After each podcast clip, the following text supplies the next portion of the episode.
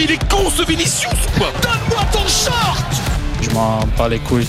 Maman, se shoot Brésil ou pas, Ronaldinho, machin chouette, euh, rien à foutre. Bonjour à tous et bienvenue dans Le Foutoir. Très heureux de vous retrouver sur Louise Radio 104.8 FM ou louiseradio.be. On est en live comme chaque mercredi. Et on a des choses à dire cette semaine. On parlera Diable Rouge, club belge en Europe, Ukraine et de bien d'autres choses encore. Mais avant tout ça, laissez-moi vous présenter les chroniqueurs du jour. Aujourd'hui, notre Dream Team fait face à un absent de taille. Et oui, François Lindon, mon binôme, la science arrogante du foutoir n'est pas là. On l'embrasse s'il nous écoute. Heureusement, notre effectif est plus fourni que celui de Serein. Si l'un des cadres est absent, d'autres stars prennent la relève. Première étoile ce soir, c'est Émeric Bognard. Salut Émeric. Salut. Toi, tu es un fidèle, Émeric, c'est déjà ta troisième participation. Tu n'as raté aucune émission. Et à tes côtés, lui par contre, sa toute première apparition dans le foutoir, c'est Louis Pasture, notre nouvelle recrue. Bienvenue Louis. Bonsoir à tous, très heureux d'être présent parmi vous pour euh, ma première titularisation. Parfait, le vocabulaire foot est là. Et maintenant, messieurs, ne mettons pas trop d'enthousiasme dans ce studio, car vous l'avez sûrement remarqué, nous ne sommes pas seuls. Et oui, c'est l'heure d'accueillir une âme en peine. Êtes-vous prêts Messieurs, cet être, sombre, austère, qui se tapit à nos côtés, replié sur sa chaise, les yeux vers le bas, ce n'est pas un fan du cinéma qui sort du dernier Astérix. Ce n'est pas non plus Pierre Palmade, à la lecture du dossier monté contre lui par la justice française. Non, ce regard mort, déserté par la moindre once de bonheur, c'est bien celui d'Arnaud Absil. Arnaud a 22 ans, il fait des études de journalisme, tout va bien dans sa vie, mais surtout, il est supporter de Liverpool. Et hier, son équipe lui a fait vivre toutes les émotions que peut ressentir un être humain? La joie d'abord, en plantant deux buts au Grand Real en, Ligue des Champions, à Anfield. La stupeur ensuite, en encaissant cinq buts. Alors ce soir, si les mots ne peuvent penser les blessures que porte Arnaud, je vous propose, Louis et Émeric, de lui apporter notre soutien. Puisse-t-il, dans nos quelques paroles, trouver la force de se relever et comprendre que la vie mérite d'être vécue? Si la médiocrité d'une équipe de football faisait des morts, la commune d'Anderlecht serait un no man's land. Messieurs, comme dans les réunions d'alcooliques anonymes, qu'Arnaud connaît certainement d'ailleurs, je vous propose ce soir de dire tous en chœur bonjour à Arnaud. Bonjour Arnaud Arnaud, dis-nous, si c'est pas encore trop tôt pour toi d'en parler, il s'est passé quoi hier? Bah là, je suis à mon cinquième d'Afalgan depuis ce matin, donc tu vois le niveau de gueule de bois que c'est. Euh, non, plus sérieusement, euh, ben, ce match, j'ai pas vraiment de réaction. Je crois que c'est encore trop tôt pour pouvoir réagir, avoir une réaction à froid. Mais euh, ouais, non, un premier quart d'heure incroyable, et puis euh, on connaît la suite, quoi, 5 buts dans la gueule, et euh, ça va mal. C'est pas chouette comme sentiment, quoi, se faire éliminer dès les huitièmes de finale, alors qu'il y a même pas encore de match retour. Qu'est-ce qui pour toi a cloché hier dans la prestation de Liverpool? Comment ils se sont écroulés après une bonne première demi-heure? Mais J'en ai. Honnêtement, honnêtement j'en ai aucune idée parce que tactiquement, ils étaient en place, il y a tout qui fonctionnait. Et puis, euh, il y a eu un goal de Vinicius, très beau but d'ailleurs, qui, euh, qui sort, je vais pas dire de nulle part, mais euh, oui, la défense reste un peu passive. Et puis, ouais, il y a la boulette d'Alisson. Et puis, euh, le niveau défensif sur le coup franc, sur le but de Militao, un 8 défend mieux. C'est l'ABC du football, comme dirait l'autre. Arnaud, je, je sens ton émotion, nous sommes là, on ne t'oublie pas. Ouais. Bon, messieurs, on va passer à autre chose. L'équipe est au complet. Partons pour le premier sujet de l'émission. Aujourd'hui, dans le foutoir, on se projette sur le futur des Diables Rouges.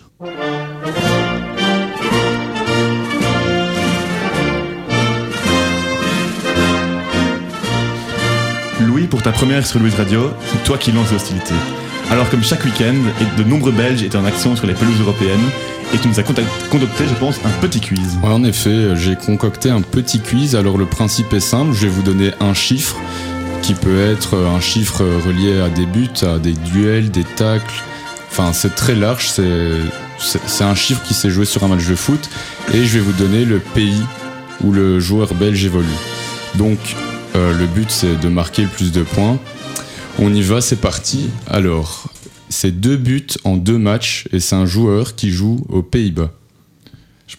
Euh, oui. Yes, je pense que c'est Johan Bakayoko au PSV. Ouais, exactement. C'est lui, c'est le jeune bench Jo- Johan Bakayoko du PSV Eindhoven qui vient de marquer son deuxième but en deux matchs. Titulaire pour la deuxième fois d'affilée en Eredivisie, il a marqué lors du partage 2-2 de son équipe contre Feyenoord. Donc un point.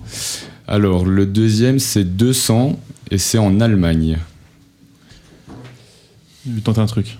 Ouais, vas-y. 200 matchs de Bundesliga pour euh, Castells, peut-être Ouais, très très fort. Bonne réponse. Ah, il est fort, il est fort. Hein. Il est en forme, ce il est en week-end, forme. euh, le 200e match de Kuhn Castells à Wolfsburg, qu'il n'a malheureusement pas pu éviter la défaite de son équipe 0-3 face à Leipzig. En 200 matchs, notre troisième gardien a quand même réussi 66 clean sheets.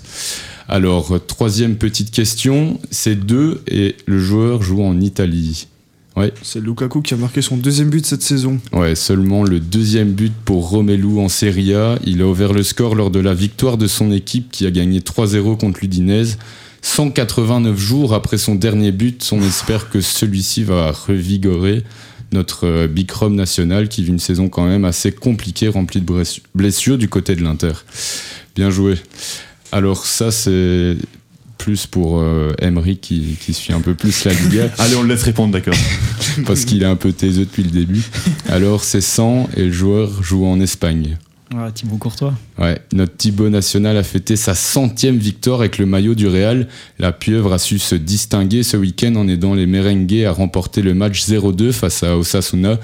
Malgré sa petite boulette en Ligue des Champions hier contre Liverpool, le Real doit être quand même assez soulagé de voir le géant belge de retour dans ses cages après sa petite blessure aux échiots qui l'a écarté des terrains durant deux rencontres. Allez, un petit dernier. 8 sur 10 en Angleterre. Ouais, C'est Onana contre, euh, contre Leeds? non. Ça aurait pu être son son raceau de carton, qui est quand même pas loin de 8 sur 10. Non, personne n'a une idée. Attends, 8 sur 10 en Angleterre. Ouais, 8 sur 10 en Angleterre. Et comme j'ai dit, c'est- ça brasse très large. Ça Ah, peut être. euh, Je pense que je l'ai.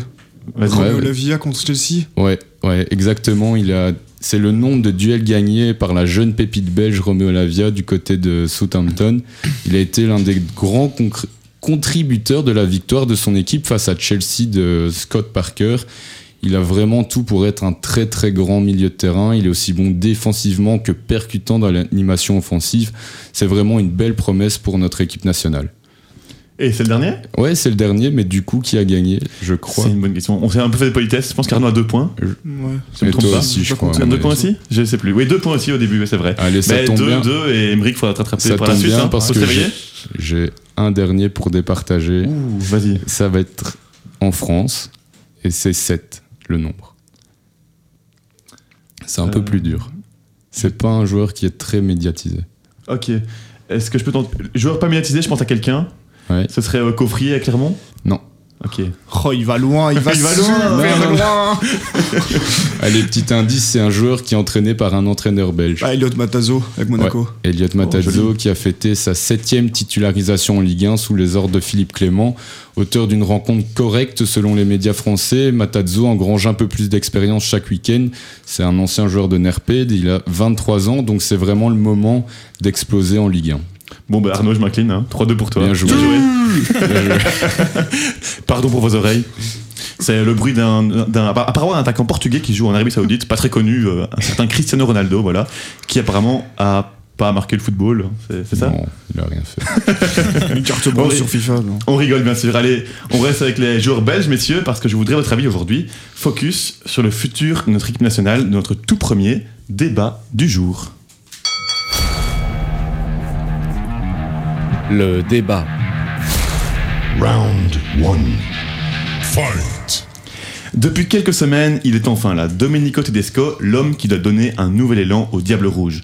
Tout ou presque a été dit à son sujet dans la presse. Il a 37 ans, il a entraîné Schalke, Schalke, Leipzig ou le Spartak Moscou, mais jamais une sélection nationale. Et c'est un obsédé des, des datas.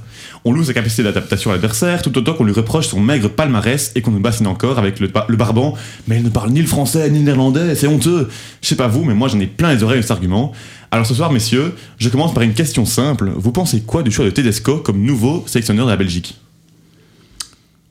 Louis. Bah, moi, je vais dire, je pense que c'est un choix qui est stratégiquement intelligent parce que à- on- on n'avait pas un énorme budget, donc on n'a pas pu aller euh, chercher une pointure. Déjà sur le marché, il n'y en avait pas, mais on n'a pas pris un entraîneur avec un palmarès de fou. Donc euh, on ne s'attend pas à grand chose, et c'est là que je pense qu'il peut nous impressionner. C'est que c'est lui qui a voulu être là. J'ai lu une interview qui disait que dès qu'il avait entendu que Martinez démissionné, il a appelé son agent pour, euh, pour venir chez les Diables. Donc, c'est pas quelqu'un qu'on a dû débaucher, il s'est présenté lui-même Et donc, je crois que c'est un très bon choix. Émeric, t'es d'accord? Ouais, je pense que c'est intéressant. C'est un foot data, donc c'est un peu dans, dans l'école des, des nouveaux entraîneurs à la Nagelsmann ou euh, Will Steele. Du coup, ça peut être euh, très intéressant à voir. Mais bon, je pense qu'il va garder quand même une ossature assez classique qu'il y avait euh, avec certains cadres et qui, pour avoir un renouveau, il faudra attendre un petit peu dans le temps. Ok, ça on y reviendra. Arnaud? Euh, mais moi, moi j'attends de voir. Je- Comme a dit Louis, je pense que c'est- c'est assez intelligent de prendre un entraîneur aussi assez jeune qui avait envie d'être là. Après, euh, je, sais, je sais pas, j'attends vraiment voir le- les deux premiers matchs ils vont en déplacement contre la Suède et je sais plus contre qui. C'est ça, donc euh. en, en mars on joue contre l'Allemagne, la Suède, et c'est l'occasion de poser une autre question justement. La première sélection, vous l'attendez comment? Avec beaucoup de changements, beaucoup de stabilité, avec des joueurs dont on pensait qu'ils allaient prendre leur retraite qui sont toujours là? Euh, pff, J'en ai pas. Enfin, je sais pas quoi attendre, attendre en fait. Été un peu, comme, tout le monde, je pense, déçu par la Coupe du Monde. Mais après, euh, je pense qu'il va prendre une ossature, il va garder l'ossature que Martinez avait, avec peut-être 2-3 retouches. La Via, peut-être, qui s'est peut-être sélectionné. Après, euh, moi, je vais peut-être en, en froisser certains, mais moi, la personne qui m'a. et que je tiens comme responsable du fiasco au Qatar, ou en tout cas dans, dans mon top 3, c'est De Bruyne. Moi, je suis désolé, De Bruyne m'a fait chier pendant toute la Coupe du Monde. Et euh, j'attends ce type au tournant parce que moi j'ai l'impression que ce gars-là, euh, De Bruyne, quand il met le, il, est- il est jamais totalement à 100% pour moi quand il a le maillot de la Belgique. Bah justement, on a, on De Bruyne en ligne, on l'écoute tout de suite. Je sais pas, je m'en bats les couilles. Bah, ils sont bas les couilles, bah, c'est très bien. hein, voilà. Louis, ton avis? Moi, je pense qu'il va rester sur une ossature assez stable, assez solide, mais justement, euh, il va devoir faire jouer les jeunes qui n'ont pas joué euh, au Qatar et qui auraient pu justement amener une plus-value à l'équipe. Je pense notamment euh, à Théât, à Woodface. Donc moi, je pense qu'il doit garder cette base avec les joueurs expérimentés qui vont pouvoir encadrer justement les, les nouveaux défenseurs. Ok, je vous pose une dernière question. On va commencer par Émeric. Pour vous, avec le départ d'Hazard notamment, qui doit être le futur capitaine? Bah, hum, s'il sélectionne encore un gars comme Vertonghen, je dirais lui, mais c'est juste reposer, repousser la, la question d'un an ou deux jusqu'à ce qu'il se retire lui aussi. Donc, je ça. dirais peut-être Courtois. Courtois pour toi Arnaud Moi, si Lukaku est en forme, je mettrais Lukaku.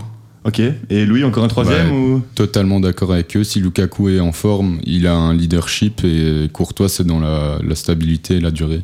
Ok, ben merci beaucoup messieurs. On va clôturer ce débat-là, ce débat-là ici. Et on passe maintenant à une séquence qu'on attend tous impatiemment chaque semaine. J'ai nommé la police du bon goût. Police du bon goût. Vous êtes cerné. Et oui, François n'est pas là, mais ce n'est pas pour ça que personne ne prétendra avoir la science infuse du football aujourd'hui. Louis, c'est toi qui vas t'y coller. Bah ouais, j'ai voulu te gâter pour ta première. Mets ton képi, concentre-toi, tu intègres la police, ou plutôt tu deviens Domenico Tedesco. Pendant 60 secondes, je te donne le nom de joueurs qui sont déjà diable rouge ou qui commencent doucement à frapper à la porte. Le plus vite possible, tu me dis je prends, si tu l'intègres à ton équipe, ou canapé, si tu laisses ce joueur à la maison pour les matchs contre la Suède et l'Allemagne. Louis, est-ce que c'est clair. Et est-ce que tu es prêt surtout Ouais, on ne peut plus près. alors, pour 60 secondes, c'est parti. Yann Vertonghen, Je prends, Michi Batshuayi, je prends, De Bast, canapé, Axel Witsel, je prends, Romeo Lavia, je prends, Aldo Reron, je prends, Dorian de Soleil, canapé, Mike Trezer, je prends, Mignolet, canapé, Dries Mertens, canapé, Brian Hayden, canapé, Francis Amouzou, canapé, Arthur Vermeulen, je prends, Cédric Boyata, canapé, Loïs Openda, je prends, Maxime de Kuiper, je prends, Renaud Aymon, joker, Leander de Bunker, euh, je canapé, Hans Van Aken, canapé, Wout Faas, je prends, De Ketelaar, je prends, Salemakers, je prends, Doku, je prends aussi, Torgan Hazard, pas maintenant, non, De Meyer, canapé, Openda, euh, Openda, t'as déjà dit, mais je prends, Meunier, je prends, Pratt, canapé, Mangala, je prends, Luki Bacchio. canapé. Et c'est fini, c'est fini. Et voilà, ça va vite, hein, 60 Ouais, secondes, mais très vite, on a très, quand même beaucoup de noms, hein, une, Ouais, bonne, ouais. une bonne vingtaine. J'ai retenu deux trois avis intéressants, notamment ce Joker sur Renaud Aymon. Ben, Tu peux expliquer? Non, mais c'est parce que voilà, on l'appelle le Phénix en Belgique, mais euh, il a jamais allumé grand chose.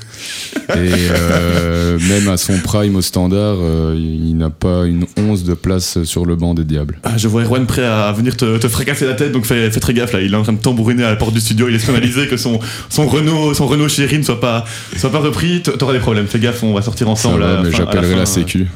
Ouais, fais très gaffe à toi parce qu'Erwan il est, il est pas sympa hein, parfois. Quand on met le standard en, en péril. Et de Bast, du coup, euh, canapé? Trop fébrile. Trop fébrile Trop fébrile, ouais. Sur euh, ces derniers matchs Anderlecht, j'ai j'ai lu qu'à chaque fois qu'on le critiquait, il pleurait un peu. Donc, euh, c'est pas une mentalité euh, pour l'instant pour être présent chez les Diables. Ok. Ok, bah écoute, Pourquoi, euh, pourquoi Mignolet? Pourquoi Mignolet, tu le reprendras pas? Parce qu'il a fait son temps. On a quand même des très très bons gardiens. Je pense à Kuhn Castells qui n'a jamais eu sa chance en tant que deuxième gardien alors que c'est quand même un top gardien. Puis il y a Matt Sels euh, aussi euh, à Strasbourg qui fait des bons matchs. Et donc, vu qu'il en faut trois, tu prendrais Courtois, Castel, Sels Ouais. D'accord. Ouais, ouais. Ok. Ben messieurs, on va passer à la suite parce que notre partie foot belge est un peu allongée cette semaine, il y a beaucoup de choses à dire. Arnaud, rude semaine pour nos clubs en Europe. Bruges, Anderlecht, la Gantoise, ce sont tous les trois inclinés. Quelle belle ligue. Pourtant, tout n'est pas à jeter. Bruges et Anderlecht ont notamment montré un bon visage. Arnaud, ton bilan Bah, on va être honnête, hein, si on regarde les trois scores, c'est un 0 pointé, un 3 défaites, aucun but marqué, 4 buts encaissés. On a l'impression de revoir nos clubs belges en Europe en 2016-2017 où c'était incroyable. Euh, non, sinon, euh, bah, il y a quand même, au-delà de quand on regarde le contenu de ces matchs, il y a plus de positifs que de négatifs en fait à retenir et c'est assez paradoxal. Donc, euh, Bruges en Ligue des Champions contre, Benf- contre Benfica, bah, ils ont perdu 0-2. Mais bon, personnellement, bah, Benfica, moi j'ai regardé un peu le match, ils ont ultra dominé Bruges. Mais les 40 premières minutes de ce match, en fait, moi je voyais Bruges, enfin je revoyais Bruges du début de saison en Coupe d'Europe euh, où ça a un peu fait rêver tous les supporters belges. Noah Lang était très bon. Bon, j'ai toujours un peu de mal euh, avec le bonhomme, mais euh, ça reste quand même un très bon joueur. Et sinon, ouais, bon, Benfica était supérieur et pour moi le, le miracle au match retour est clairement pas réalisable. Je vois Bruges sortir à ce moment-là. Et puis pour les, les deux autres clubs qui jouent en conférence, bon, je cite pas l'Union parce que l'Union ce sera un peu plus tard en Europa League. Mais euh, pour les Gantois, bon, ils ont pas livré une bonne prestation à Karabag, mais ils se sont rassurés contre Louvain malgré une première mi-temps assez compliquée. Et euh, Anderlecht ben, a clairement fait du Anderlecht hein, sur les deux derniers matchs, que ce soit contre Ludogorets ou contre Courtrai. Ben, il joue bien globalement, mais, euh, où, mais ça tergiverse devant, ça te choque, c'est hallucinant. Enfin, Raman, sur les deux matchs, c'est, scandaleux. Et euh, maintenant, au niveau défensif, Anderlecht, pour moi, Vertonghen de base, ça reste solide, malgré ce que Louis a dit sur de Bast. Bah, du coup, voilà, je pense que je suis optimiste. Donc globalement optimiste pour les clubs belges, mais un petit mot pour pré- préfacer les matchs retour en Coupe d'Europe. Bah, du coup, comme je disais, Bruges va sortir de la compète. Euh, parcours- ouais, enfin, ils vont se faire, euh, ils vont se faire sortir. Parcours euh, exceptionnel en phase de poule, mais depuis c'est un peu plus compliqué. hein. Parker, il a gagné qu'un match depuis qu'il est à Bruges, c'est assez hallucinant. Enfin, je sais pas si vous avez regardé le derby contre le Cercle ce week-end, mais euh, je crois que le Cercle a tiré plus de 20 faux buts. Ouais, j'ai vu les stats, affolant. c'est- c'est C'est affolant. Enfin, j'ai jamais rarement vu le club se faire autant enterrer. Et puis, ben, pour moi, cette machine brugeoise est enrayée. Et puis, euh, Gant, Anderlecht, bah, tout reste jouable. Euh, les Gantois ont beaucoup, beaucoup de blessés. J'ai entendu Van Azebourg qui disait euh, la semaine dernière ils se sont, entraînés à 12 avec genre 8 joueurs euh, de, moins de 23 ans. Mais ils sont capables, pour moi, de faire quand même le boulot à la maison. Mais il faudra quand même être attentif derrière parce que Gant, bon, c'est quand même 9 buts encaissés sur les 4 derniers matchs. Et ben, pour le Sporting, ben, c'est un peu le problème inverse. En fait, la défense est relativement bonne, mais il y a quand même en- encore une animation offensive qui est compliquée. Et puis Murillo sera suspendu. Il revenait bien ces derniers matchs, c'est un peu dommage, mais euh, pour ce match retour là ici au Lotopark, pas d'excuses à avoir. Euh, le retard d'un but est largement faisable, sachant surtout que les Bulgares ils viennent de reprendre. Faudra tout de même faire attention avec leurs attaquants qui sont assez rapides et leurs jeux longs, mais euh, si je devais donner un pronostic, je verrais Bruges faire sortir et pour moi André et Gant passe- vont passer. Ok, Emeric, même prono? Ouais, franchement, assez d'accord avec euh, Assez une analyse assez complète. Donc 2 sur 3 quand même Coupe d'Europe? Ouais, c'est possible. Louis, t'es aussi optimiste? C'est tout ce que je souhaite euh, à Anderlecht, même si ça me fait du mal à, à le dire. Mais et Gand, oui, Gand, je crois qu'ils vont, ils vont faire le boulot à domicile. Eh ben on croise les doigts et donc la, journée de jeudi sera décisive hein, la semaine prochaine. On, on va suivre ça avec attention. Et maintenant on passe au grand championnat européen. Et commençons par le moins serré des trois dont on va parler. C'est la Liga avec Emeric. C'est parti. Ce week-end, les deux principaux candidats au titre se sont imposés. Le leader Blaugrana a remporté sa rencontre 2-0 face à Cadiz. Et ce soir, je veux souligner la performance d'un joueur que j'apprécie, mais qui est vivement critiqué. Même s'il n'a pas marqué, Ferran Torres a enfilé le costume des grands soirs. Car oui, en réussissant 10 dribbles, le numéro 11 espagnol est le joueur ayant réussi le plus de dribbles en une saison. Le dernier à avoir réalisé une telle performance de 10 dribbles réussis en un match était un étendu de son talent aux supporters catalans. Mais avant cela, samedi soir, le Real s'est imposé 0-2 face à Osasuna. Le match n'était pas des plus simples puisque les deux buts ont été inscrits dans le dernier quart d'heure. Ce sont avec les trois points dans la poche et une démonstration face à Liverpool hier soir que les merengues se préparent maintenant au choc de ce samedi à Bernabeu contre les voisins de l'Atlético. Mais s'il y a bien une actualité qui me crève le cœur en Liga, c'est bien la défaite du Valencia CF que je chéris tant.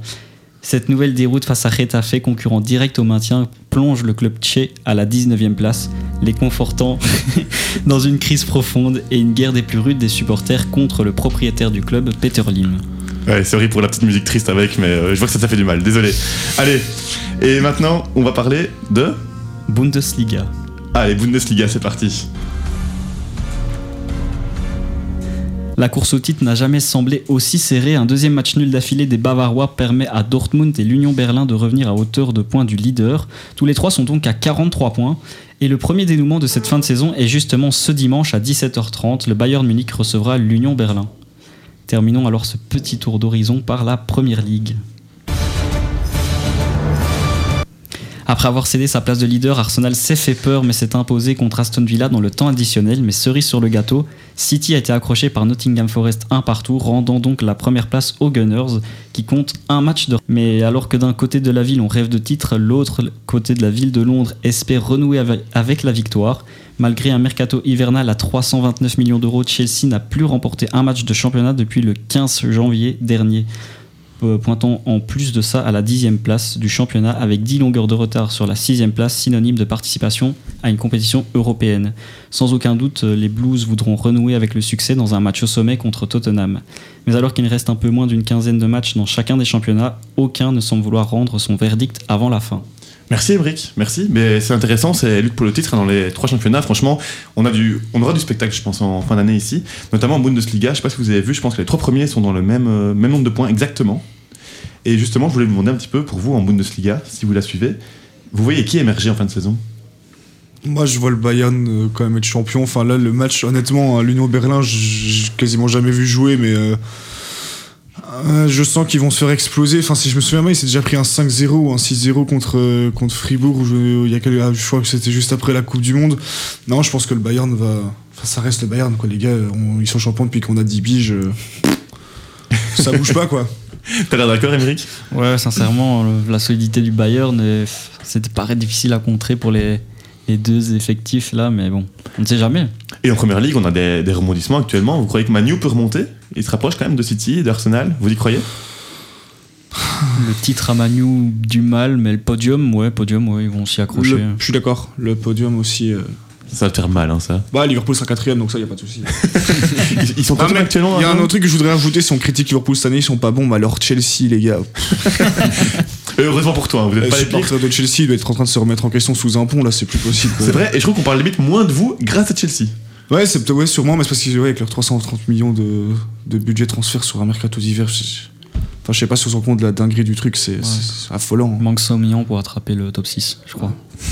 Et donc tu crois encore à la quatrième place pour Liverpool en Ouais, fin de saison? évidemment. Enfin, je sais pas si vous avez vu la- le match contre Newcastle. euh, Enfin, les deux goals sont splendides. Et puis, on a cette masterclass de Nick Pope qui s'en va euh, cueillir un ballon avec les mains en plein milieu du terrain. Personne n'a vu ça. Carte rouge, logique. Et... Non, je, je vois Liverpool, ouais, euh, dans le top 4, on y croit. Ok, ben merci beaucoup messieurs. C'est déjà la fin de la première partie. C'était très dense hein, comme euh, dose de football, mais vous avez été très bons, merci à vous. Et pourtant, vous allez nous quitter puisqu'on va procéder à trois changements pendant la pause. Et oui, on a le droit. hein. L'occasion pour nous, nos trois auditeurs, nos trois auditeurs, qu'est-ce que je dis moi? Ça y est, ben oui, oui, on a, on a environ trois auditeurs. L'occasion pour tous nos auditeurs de découvrir nos réseaux sociaux. On vous attend sur Instagram, le tiré du bas foutoir tiré du bas Louise, et sur le site de louiseradio.be. Allez, à tout de suite pour notre thème du jour après un shot de bonne humeur avec Hey Ya de, hey Ya de Hotcast. Ça va aller, ça va aller. One, two, three, up.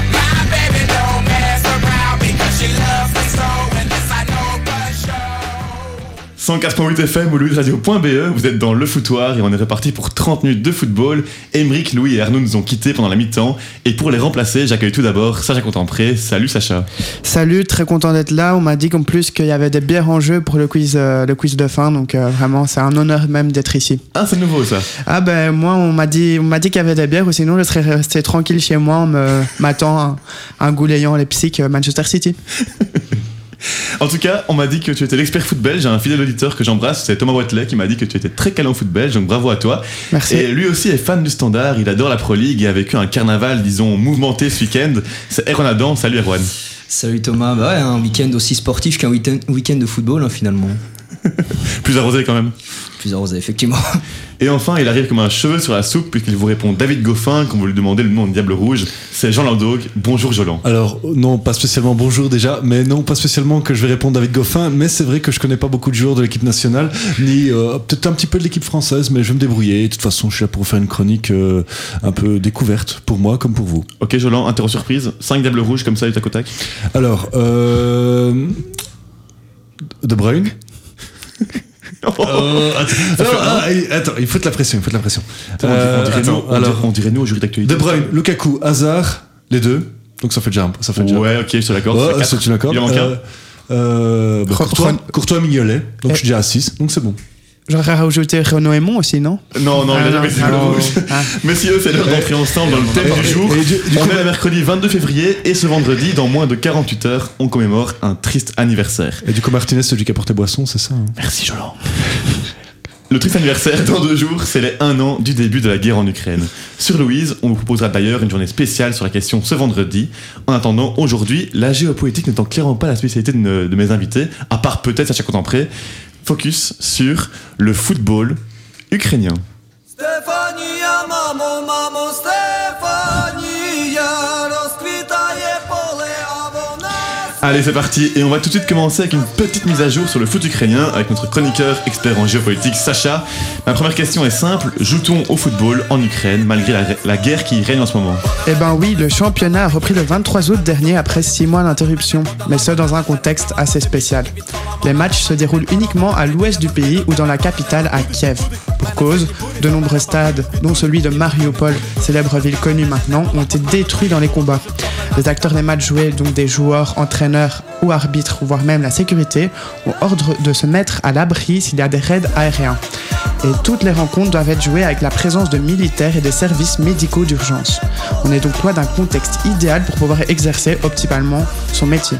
Et le championnat ukrainien, la première ligue donc, a notamment beaucoup changé par rapport à l'avant-guerre. Et oui, parce que la FIFA a autorisé tous les joueurs étrangers du championnat ukrainien, c'est aussi le cas en Russie, à pouvoir quitter librement leur club. Ainsi, sans vouloir spoiler la superbe chronique à venir de Monsieur Erwan, le Shakhtar Donetsk a perdu quasiment toute sa colonie brésilienne qui était devenue un peu la marque de fabrique du club. Un exemple parmi d'autres, mais il ne reste plus que 5 joueurs étrangers pour un effectif qui s'est donc ukrainianisé, si je puis utiliser l'expression. Bravo pour ce joli mot. Merci. Et pourtant, le championnat ukrainien est un championnat européen de qualité selon toi? Et oui, pour illustrer le, le trait, je vais utiliser une petite comparaison avec le championnat belge pour comprendre ce que vaut le championnat local. Alors à vous, un petit quiz. Quelle est la place de la première Liga ukrainienne au ranking UEFA Euh, dans mes souvenirs, on est autour de la dixième, mais sans précision. Je dirais, je dirais autour de la 13 e C'est un peu, un peu en dessous de la 13e. Onzième. Un peu, du coup, plus haut que la 13e, du coup. 15 e Encore 16 Ouais. Donc l'Ukraine est 16e pour comparer avec la Pro League, nous on est 8e. Pourtant, les clubs ukrainiens arrivent souvent à aller loin dans les compétitions européennes.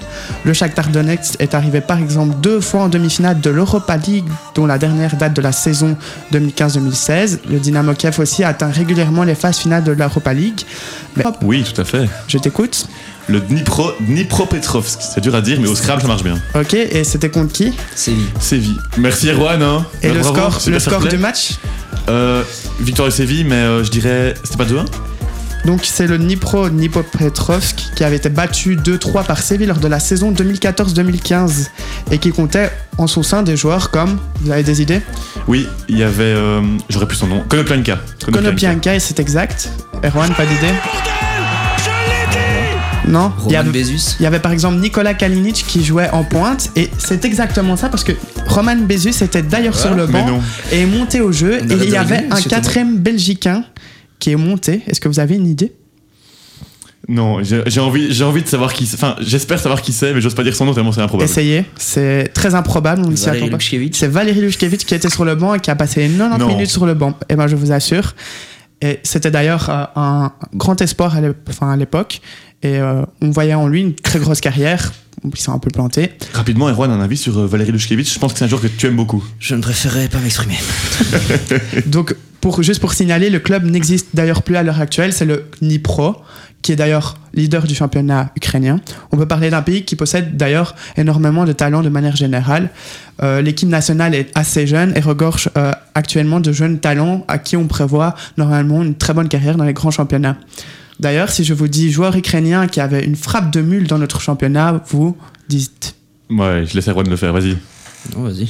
Malinowski Ruslan Manilowski et sa super frappe de balle qui a marqué le championnat belge et surtout le KRC Genk internationalement. Je ne pourrais finir mon élocution sans parler de Mikhailo Mudric qui a été la grande saga de ce mercato. Cible d'Arsenal dans un premier temps, le Shakhtar Donetsk a fait monter les enchères et le 22 ans a finalement rejoint Chelsea pour plus de 100 millions d'euros bonus compris. Est-ce qu'on peut dire que c'est un craquage Oui. Oui. Allez, on va dire que c'est un craquage. Une somme donc que va devoir assumer le milieu de 22 ans, qui n'a pas encore convaincu lors de ses premières apparitions chez les Blues, mais qui possède tout de même un talent indéniable. On peut donc parler légitimement d'une petite terre de football qui ne demande qu'à revivre. Merci Sacha pour cet éclairage, mais tu m'as donné envie. hein. Je n'ai maintenant plus qu'une hâte grâce à toi, c'est aller mater un alléchant euh, Kolos Kolavlika contre Inoulet. Finalement, c'est un petit peu le Zult courtrait de là-bas, j'imagine. Oui, oui, vraiment, c'est, euh, ça joue pas mal, vraiment, c'est très agréable à voir. Merci Sacha, merci. Pas de souci. Mais ne soyons pas mauvaise langue. Ce soir, le football ukrainien regorge de qualité. Et Jolan, toi, tu es l'ancien du groupe, le sage, le vétéran.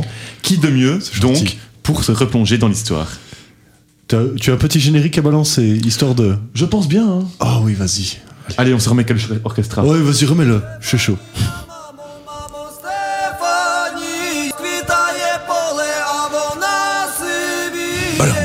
Du son. Émission spéciale sur l'Ukraine oblige, il faut parler d'un meilleur joueur ukrainien, du meilleur ayant jamais existé. Jolan, pour l'occasion, tu vas nous parler d'Andrei Shevchenko et sa carrière. Un exercice difficile pour un néophyte de ballon comme toi. Et oui, il va falloir que je vous explique, euh, faire un, un petit préambule avant de commencer. C'est dire qu'au final, moi, le football, euh, et moi, ça fait vraiment deux, voire trois, voire quatre. Je sais pas compter, mais je pense qu'il y a moyen d'aller à 11 très. Aujourd'hui, je vais vous défendre un petit peu le, le sujet. Je, vais, je me suis renseigné sur un joueur ukrainien. Et en fait, au final, alors que je n'y connaissais absolument rien. Donc, franchement, ça va être une émission spéciale où vraiment je vais parler du football de la même manière qu'un expert de BFM TV va vous parler du- du- des attentats ou du monde musulman. Donc, voilà, attendez-vous à ça. Et je demande un petit peu de complaisance Tu avec envie, que- là, tu Ouais, ouais, je donne envie, mais je, je vais faire ça bien. J'ai fait ça comme un pro. C'est ça le journaliste aussi. On n'y connaît rien, mais on défend quand même. Alors, euh, donc petit avant-propos avant d'attaquer le vif du sujet sur la carrière d'Andrei Tchechenko. Je ne connaissais rien de ce joueur, je viens de vous le dire. Mais alors vraiment, par contre, plus je lisais sur lui, plus j'avais envie de- d'en savoir plus. Il a une vie, euh, il- a eu une vie de joueur bien plus longue que l'âge moyen des chroniqueurs de cette émission. Et encore, je fausse les résultats. Donc, si je vais vous faire un résumé de la vie d'un des plus grands numéro 9 du 21e siècle, et puis après, je laisse un peu le temps pour vous que vous puissiez vous rajouter quelques trucs. Euh, François en serait ravi, mais malheureusement, il n'est pas là pour l'instant. On pense à lui. On pense à lui. Andrei Tchevchenko est né le 29 septembre 1976 dans un petit village non loin de Tchernobyl. Je ne me risque pas dans l'exercice de nommer l'endroit. Il fait près d'une quinzaine de lettres avec plus de consonnes que de voyelles. On aurait, dû- on aurait donc juste l'impression que je fais un AVC en direct. André a donc 9 ans quand a lieu la fameuse catastrophe nucléaire et honnêtement, je sais pas s'il y a une cause à effet, mais il a vraiment irradié les terrains, surtout là. en Italie, les décennies suivantes. Ça, c'était vraiment la blague qu'il fallait que je lâche. Voilà. Elle est faite, elle est faite. Tchechenko commence sa carrière dans son pays natal. Il a à peine 10 ans quand il arrive à l'école des jeunes du Dynamo Kiev. Il, sera, il fera ses premiers pas en équipe première le 20 octobre 1994. Une époque où, où mes seuls. Oh, désolé, j'ai un petit effet sur mon trombinoscope. Oui, une époque où mes seules interactions sociales étaient de pleurer et chier dans un lange. Le reste de l'équipe du footoir n'étant même pas un projet pour leurs parents. Très vite, le jeune Andrews se fait remarquer. Il marque, il marque très vite ses premiers goals à la fois en championnat, mais aussi dans la Ligue des Champions, notamment. Il rapportera le seul but du Dynamo sur les quatre euh, qu'ont marqué les Bavarois. Les années qui suivent, Telchenko va connaître plusieurs succès avec son club. Cinq championnats d'Ukraine remportés, deux coupes d'Ukraine, meilleur buteur du championnat en 1999 et j'en passe. Il a un palmarès plus que le nombre de râteaux que s'est pris Thomas. Et encore, on est qu'au début. Enfin, pour les râteaux Thomas Oh. aussi. La date à retenir, c'est 1999, et là, on rentre dans la pleine carrière d'André. Il rejoint l'AC Milan et va faire ses les, les grandes années du club lombard pour les 7 années où il y restera. Dès le début, c'est déjà la folie, 5 buts sur 5 matchs, et il ne s'arrête pas là. Sur sa première saison, il marquera 29 buts sur 43 matchs, 24 sur 32 en Série Il devient le 9e joueur du championnat à être meilleur buteur dès sa première saison.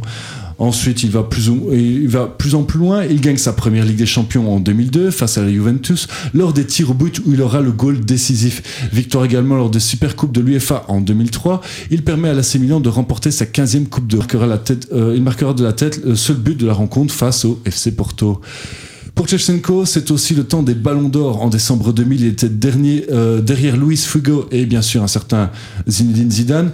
En 2003, derrière Nedved et Thierry Henry et Paolo Maldini. Il faudra attendre 2004 pour qu'il reçoive le titre individuel suprême et devient le troisième joueur ukrainien à l'obtenir. Je parle toujours du ballon d'or, on est bien d'accord. hein. Puis on rentre dans la mauvaise période, c'est la désillusion en 2005 où l'AC perd la finale de la Ligue des Champions face à Liverpool. Encore une fois au tir au but, mais cette fois le club lombard ne tirera pas son épingle du jeu. Pourtant, Milan était intouchable en première mi-temps. C'est vraiment un match d'anthologie qu'il faudrait voir absolument. Bon, là, euh, je vous parle un petit peu en fonction de ce que j'ai vu euh, sur Internet et de ce que j'ai un petit peu regardé, mais il faudrait que je regarde ce match aussi à l'occasion. Promis, je le ferai. André a vraiment du mal à se remettre donc du coup de cette défaite et le Milan aussi, son niveau en finit par en pâtir un coup. Pourtant, à l'inverse, euh, dans l'équipe nationale d'Ukraine, les choses se passent bien. Après plusieurs essais infructueux lors des précédents tournois mondiaux et européens, l'Ukraine se qualifie en 2006 et va même jusqu'en quart de finale avant de s'incliner devant les futurs champions du monde, les Italiens. Coupe du Monde dont je me souviens très bien car j'ai vu le célèbre coup de boule de Zidane en direct. Euh, bon, pour vous, euh, désolé les gars, mais vous étiez peut-être un petit peu trop jeune pour le voir, mais euh, moi je m'en souviens très bien et franchement, ça valait quelque chose de le voir en vrai. La même année, Shevchenko part pour 45 millions, un record pour un joueur dans le championnat anglais à Chelsea. Le bilan est très mitigé pour le joueur. Au bout de deux années dans le championnat des futurs Brexiteurs et la gastronomie, à la gastronomie douteuse, il finira par partir, ne servant plus que de joker lors de sa deuxième année. Il finira par devenir à son premier amour dans son pays natal, le Dynamo Kiev, pour y faire tranquillement sa carrière. Il finira par devenir sélectionneur de l'équipe nationale ukrainienne de 2016 à 2021, avant de prendre définitivement sa retraite en football. On lui doit aussi un magnifique quart de finale en- au, au dernier Euro. Pour quelqu'un qui n'a- qui n'y connaît rien, c'est pour ça qu'on. Enfin, pour moi, pour quelqu'un comme moi qui s'y connaît rien, euh, je trouve que c'est quand même quelque chose à, pour ça qu'on s'en souvient encore aujourd'hui de lui, quoi. Si quelqu'un a compris, il peut faire un décryptage, peut-être Sacha? Attends, Euh, j'ai pas fini. Oh. Non, vas-y, Sacha, fais un décryptage. Ah, j'ai pas compris. je pense, qu'il- je pense que pour les néophytes, il faut retenir qu'il a amené l'Ukraine en quart de finale du Oui, dernier Euro. C'est ça, c'est ça que je voulais en venir en fait. Et, et actuellement, donc c'est un homme, euh, pour en finir avec sa carrière de football, c'est un homme engagé en politique et notamment dans son combat contre l'invasion russe. Comme ça, on en revient directement au sujet du jour. Dernièrement, sur les chaînes italiennes, il a appelé à soutenir l'Ukraine tout en déclarant les craintes pour sa famille, qui a choisi de rester vivre euh, dans son pays natal. Alors je fais vite un petit bilan vite fait. Donc c'est 400 buts en carrière, meilleur buteur de l'histoire de l'URSS et de l'Ukraine, deux fois meilleur buteur de la Ligue des Champions, deuxième meilleur buteur de l'histoire du Milan AC, trois fois nominé sur le podium du Ballon d'Or, etc., etc., etc. Mais je pense que je vais pas vous faire non plus une page Wikipédia sur ce qu'il a fait. Et je voulais venir un peu sur d'autres petits sujets, mais je vais laisser la place à mes collègues pour en parler un petit peu aussi. Merci Jolan, merci. Ben écoute, euh, bravo pour l'effort en tout cas de t'intéresser au, au football. Ben, on voit que quand même c'est un beau, un beau palmarès. Hein, j'ai- pas encore parlé de sa technique, de son ballon de jeu, que j'aurais bien fait, mais je pense que je peux faire une deuxième chronique là-dessus, donc euh, on verra pour la prochaine fois. Il y a beaucoup de choses à dire hein, sur, euh, Ah ouais, sur euh, Shevchenko. Franchement, j'étais parti pour faire l'émission avec ça. hein. Euh, juste que il faut quand même régler- laisser du temps aux autres, sinon. Des... Et oui, et on pas. va revenir un petit peu à ce qui est plus récent que Shevchenko. On va revenir au Shakhtar Donetsk avec Erwan. Je peux- peux juste me permettre, moi j'ai une anecdote juste sur Shevchenko, puis après je laisse Erwan parler de sa magnifique chronique. Je me souviens de mon grand-père qui m'avait dit ça c'est un vrai buteur, et mon grand-père n'aime pas beaucoup de gens en général, donc ça veut dire que c'était un grand joueur à mon avis. Ça Après, il t'a va- dit pareil sur euh, Felipe Avenatti, je pense. Donc, euh, Ouais, mais Avenatti, il aimait bien au début. à mon avis. il- il avait il- déjà abusé sur l'apéro. peut-être pas qu'il a le flair. Hein. Il a dit la même chose sur David Goffin en football. Euh, Ah, en tennis, ah, pardon. Parlez bien de David, s'il vous plaît. David Goffin, Renaud Aymon, les, les petits protégés d'Erwan euh, finalement. Et Erwan, justement, avec toi, on parle du projet. hein. Oh, merci.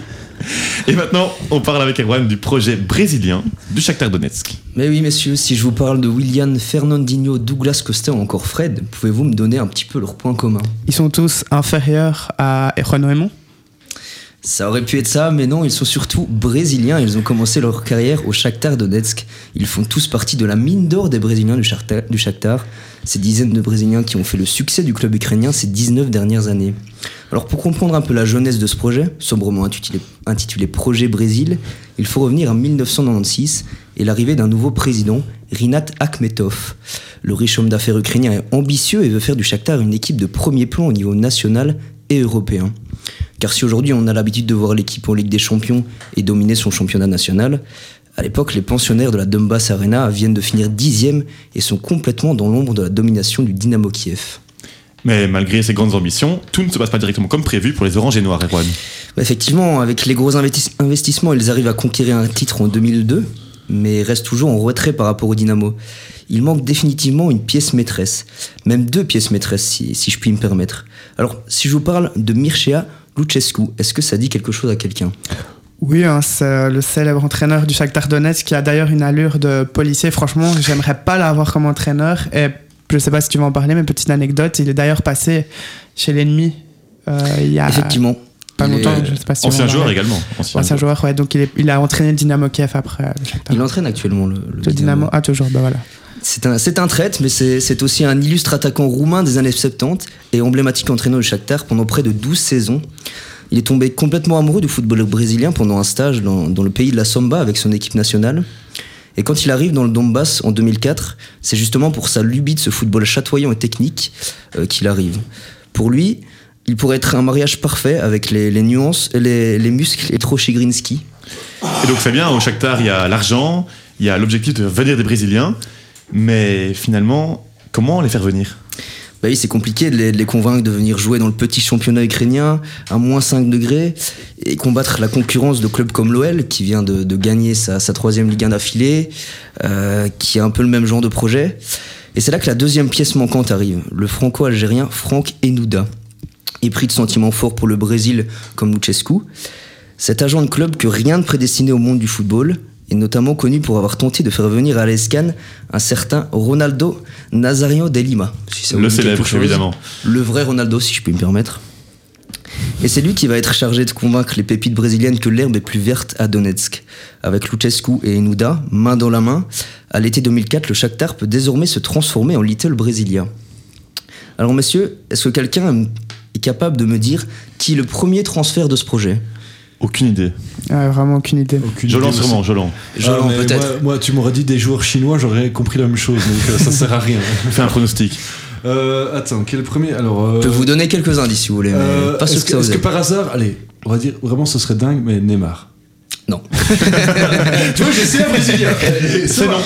Parce que, le, en fait, si tu veux savoir, le club de Neymar, c'est. En face, c'est Paris-Rhône, c'est pas Valladolid, c'est le Paris Saint-Germain.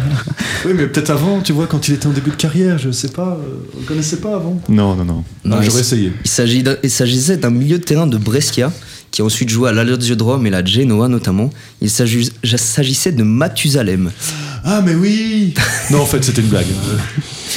Pas celui qui a le plus marqué les esprits, euh, évidemment, on peut le voir. Mais ensuite, les Luis Adriano. Merci Jolan pour cette feinte. Je coupe son micro. Mais ensuite, les Luis Adriano, euh, Douglas Costa, Fernandinho, Willian ou encore Bernard et Tyson ont tous été des franches réussites, avec notamment 12 titres entre 2004 et 2020 et surtout une coupe de l'UFA. Est-ce que vous êtes capable de me dire en quelle année? Non, franchement, non. Alors là, Aucune François idée. aurait été là, Ouais. il aurait répondu. Il aurait pu. ouais. Ouais, c'est pour François. ça. 2009, c'est vraiment l'apogée du projet avec cette coupe UEFA. Aujourd'hui, le projet est malheure- malheureusement, malheureusement, euh, pardon, en pause dû à la guerre et les Oranges et Noirs vont peut-être devoir se réinventer une nouvelle fois. Ben merci, Erwan, merci, c'est intéressant ce projet brésilien. Mais ça existe dans plusieurs clubs hein, qui se sentent vraiment des joueurs d'un même club. Tu parlais, je pense, de l'OL L'OL, ouais. qui fait pareil. Et euh, Sacha, t'en as un autre? Non, mais je vais juste rajouter sur le Shakhtar Donetsk, c'est très étonnant parce que on se dit toujours qu'ils arrivent là et que le club va leur servir un peu de tremplin. Et au final, on voit qu'ils persistent dans le club. Euh, Je pense que c'était Marlos qui euh, aurait pu franchement jouer dans le top 5 euh, des grands championnats. Et en fait, il est resté là tout le temps. Je me demande même s'il n'a pas la nationalité. Je me trompe peut-être s'il n'a pas la nationalité ukrainienne maintenant. Mais enfin, bref, c'est vraiment un exemple pour dire que ben, Bah, Oui. même, un Tyson, c'est Ouais, pareil. Tyson, c'est que des gars qui auraient pu clairement jouer plus haut, quoi. Et suivre l'exemple des Fred, des William, qui ont justement. Ouais, des Douglas Costa, des. Douglas Costa, qui eux ont, ont suivi un- le chemin des cinq grands championnats. Merci messieurs, ben, j'ai une triste nouvelle, on arrive doucement à la fin de l'émission, mais on va finir en apothéose. Il est grand temps de lancer notre jeu du jour, c'est le Qui suis-je? Spécial joueur ukrainien de Pro League.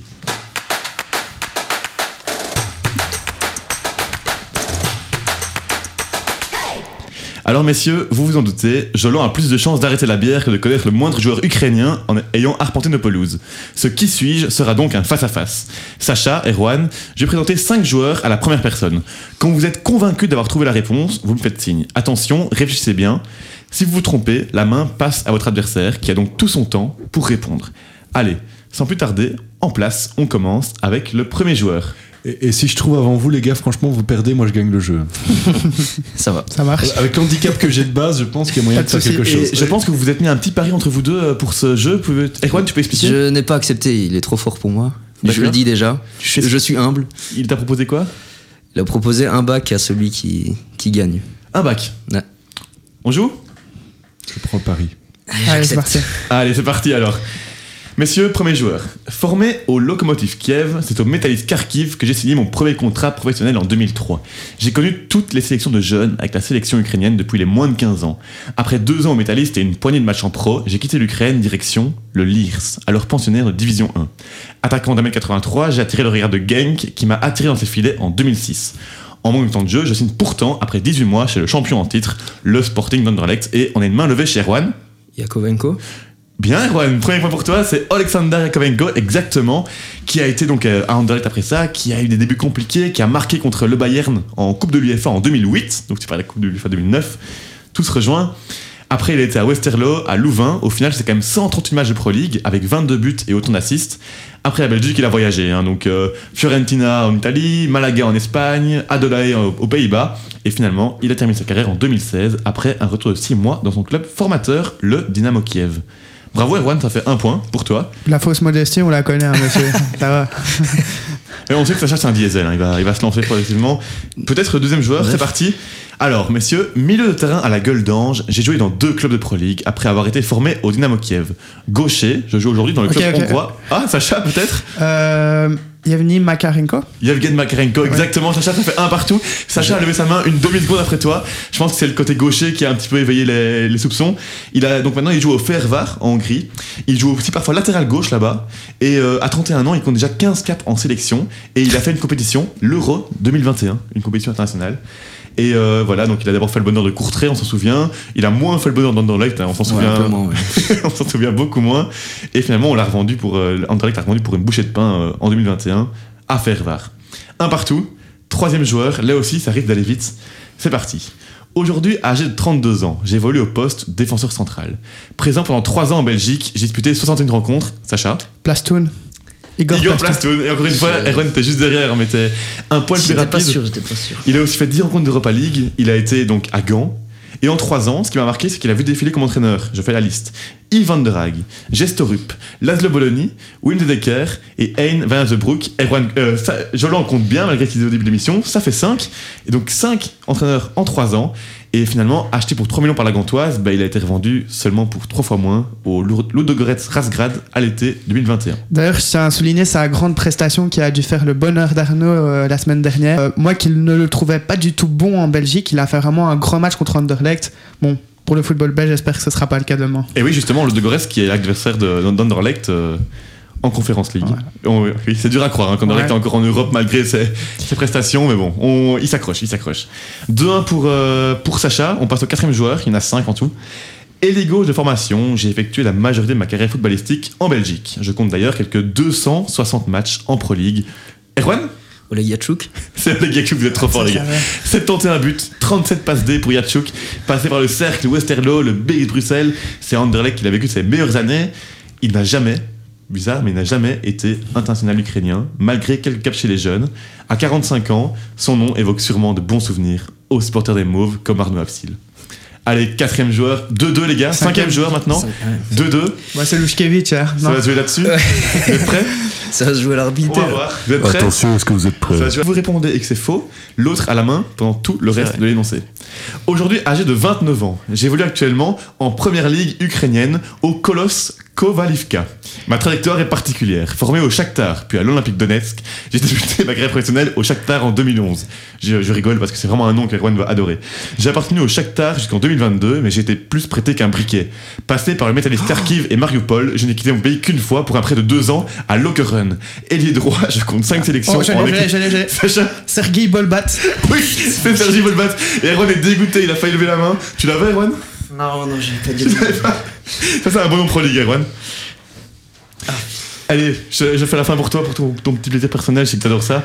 Allo Keren, maillot numéro 50 sur le dos, j'ai pris part à 44 matchs de Pro League pour 4 petits buts, gros ratio, entre 2015 et 2017. Je suis blond, droitier, et mon passage en Belgique m'a permis de côtoyer des joueurs de classe mondiale comme Michael Eilen, Silver Gunvula ou Evariste Ngolok.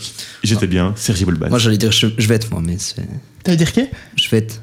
Qui joue Ah au Mali. ouais, Marianne Jvet, Marianne ouais. Jvet, ouais, c'est plus actuel, hein, c'est plus actuel que, Ouais, que, Borba-. Bolbat, qui n'a que 29 ans hein, finalement. 29 ans pour Bolbat.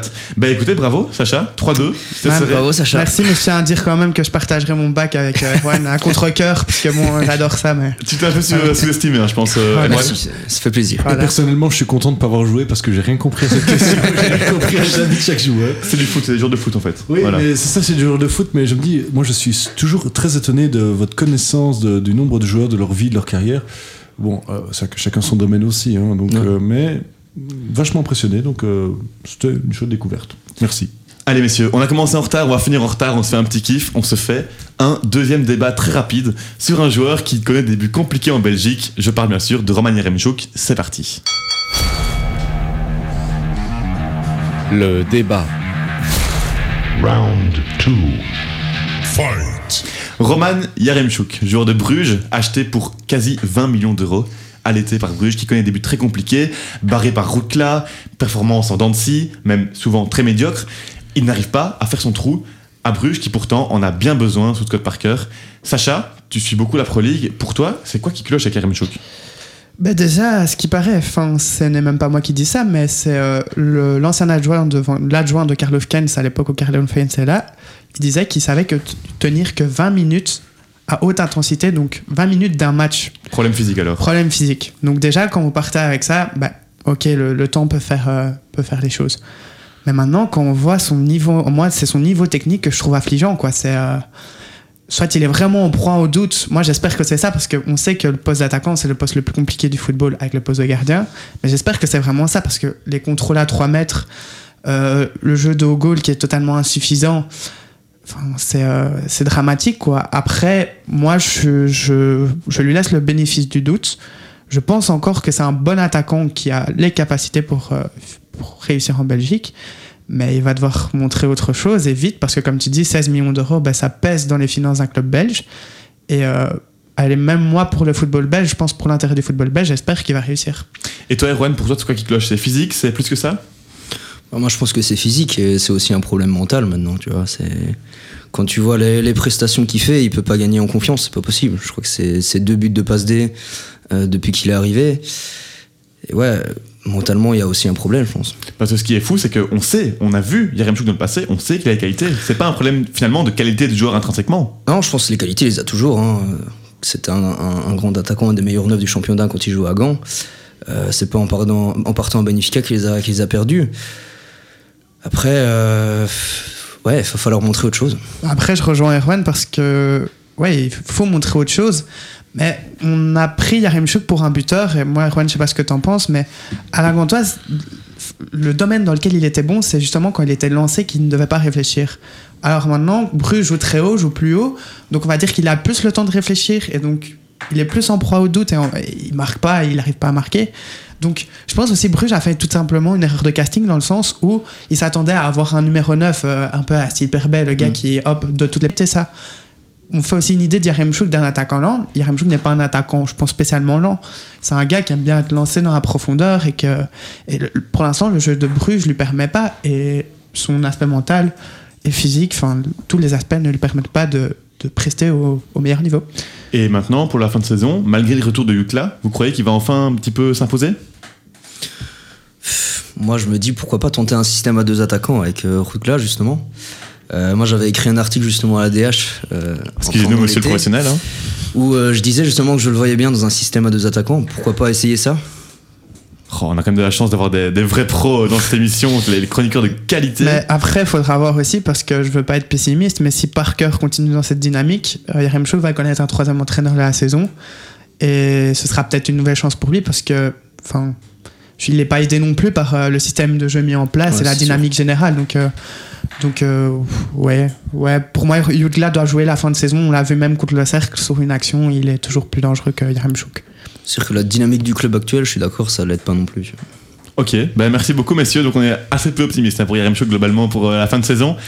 C'est déjà la fin de l'émission, ça a été euh, très vite. Merci à vous d'avoir été là, merci Jolan. Avec plaisir, Merci fois. Sacha. Bah, merci à toi. Et merci à Juan bien sûr, le pro de la Merci DH, hein, on le rappelle. on se donne rendez-vous mercredi prochain pour une nouvelle émission avec un thème inédit qu'on n'a pas encore révélé. On vous invite à nous rejoindre sur Instagram, le tiré du bas foutoir tiré du bas Louise, aussi sur euh, le site internet de Louise, donc euh, louiseradio.be. On est déjà 70 sur Instagram, ça fait plaisir, on se sent un petit peu suivi. C'est voilà, Louise Radio n'est pas une, une radio avec des audiences incroyables, mais on compte faire notre trou. Et Jolan a quelque chose à dire? Ouais, doucement, il faut pas trop vite dépasser le coq à l'âne. hein. On va le faire, on va y arriver bientôt. tu le sais, on est. Ah ouais, je sais, mais c'est bien que les enfants dépassent leurs parents, c'est c'est toujours appréciable. C'est mon seul objectif, Jolan, c'est mon seul objectif. Mais écoutez les gars, merci beaucoup. À mercredi prochain et bonne soirée à tous sur louiseradio.be.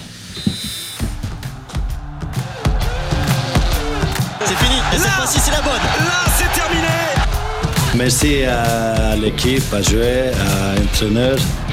Sortez le pyjama et allez vous coucher tout de suite, messieurs dames